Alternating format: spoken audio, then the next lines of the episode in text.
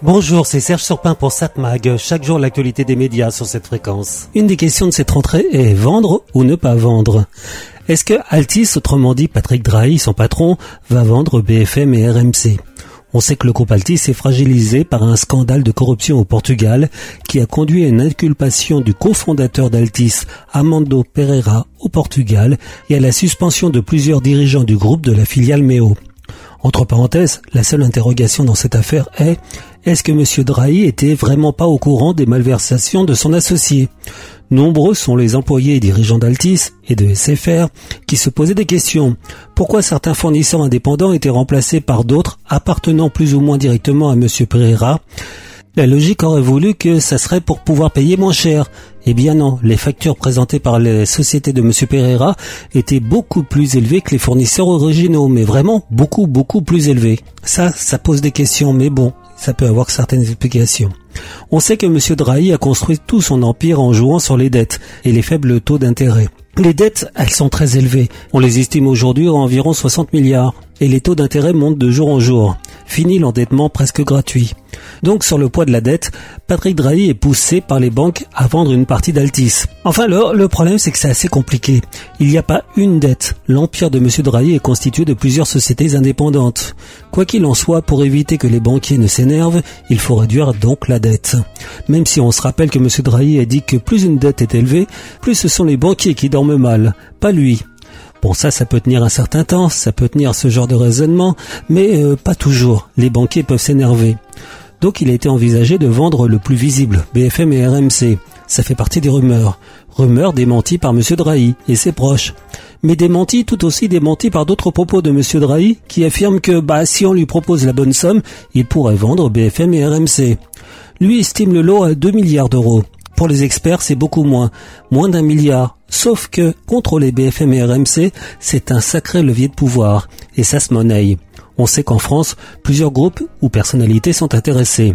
Xavier Niel, que l'on ne présente plus, le groupe CMA-CGC, qui serait aussi intéressé par le dossier, de même que Daniel Schretinsky, l'investisseur tchèque qui achète tout ce qui passe. Du beau monde qui a les moyens, même s'il est peu probable qu'ils aillent jusqu'à payer 2 milliards pour RMC BFM. Mais il faut quand même aussi se rappeler que d'autres filiales pourraient être vendues, comme Meo justement, la filiale d'Altis au Portugal. Ça pourrait rapporter gros, très gros, plus de 10 milliards. Et 10 milliards, c'est déjà pas mal. Bon, il pourrait aussi vendre tout ou partie de SFR. D'autres filiales sont aussi vendables. Désolé pour le néologisme. Alors, vente ou pas vente de BFM RMC Bonne question. Et ma réponse à la question que certains m'ont posée, d'après vous, il va le faire ou pas?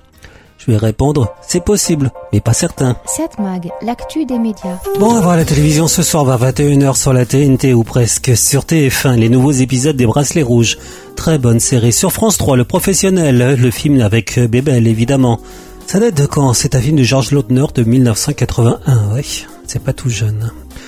France 5, L'homme qui aimait les ours, un documentaire animalier. M6, autre documentaire animalier, L'amour est dans le pré, épisode 5. Arte, un western, Les Cavaliers, mais j'hésite entre deux programmes à vous conseiller ce soir. Soit sur euh, Canal+, une série 66.5. Avocate au sein d'un prestigieux cabinet parisien, Roxane est amenée à revenir à Bobigny, la cité de son enfance, le jour où son mari Samuel est accusé de viol. Je viens voir mon client Fouad Boudali.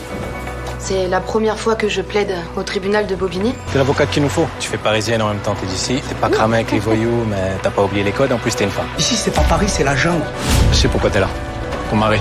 Si toi ou tes potes vous avez besoin d'un avocat, tu m'appelles. Par contre, en échange, tu défends mes intérêts dans la cité Et toi? Qui qui te défend? Je me défends toute seule. Donc à voir sur Canal+, les premiers épisodes de la série 66.5.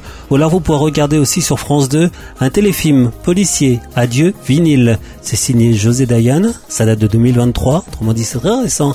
C'est avec Isabelle Adjani et Mathieu Amalric, et bien d'autres acteurs évidemment. En France, à la fin des années 50, Eve Faugère, une diva au sommet de sa carrière, est tiraillée entre deux hommes, son mari et son amant. Oui, c'est du José Dayan, et c'est une adaptation du roman à cœur perdu de Boileau Narcejac. Les accidents qui ont entraîné la mort de Maurice Faugère privent la France de l'un de ses plus grands compositeurs. On s'est fait ensemble. Il était moi, j'étais lui. Alors, ça fait quoi d'avoir ma mort sur la conscience? Parce que je vais pas être le seul à savoir que vous m'avez zigouillé. Est-ce que c'est toi qui envoie les vinyles de Maurice Avec les 16 pistes qu'on a et les nouveaux effets, on fait des petits miracles. Mais qui les poste, ces foutus paquets Il y a forcément un complice. J'ai le droit d'exister, moi aussi, ça vous ennuie Vous êtes si fraîche. Ah. Il s'amuse de nous voir nous débattre dans son piège. On est ses proies. Donc ce soir, France 2, le téléfilm Adieu vinyle, à moins que vous ne préfériez la série proposée par Canal+, 66 5. 7 Mag, l'actu des médias.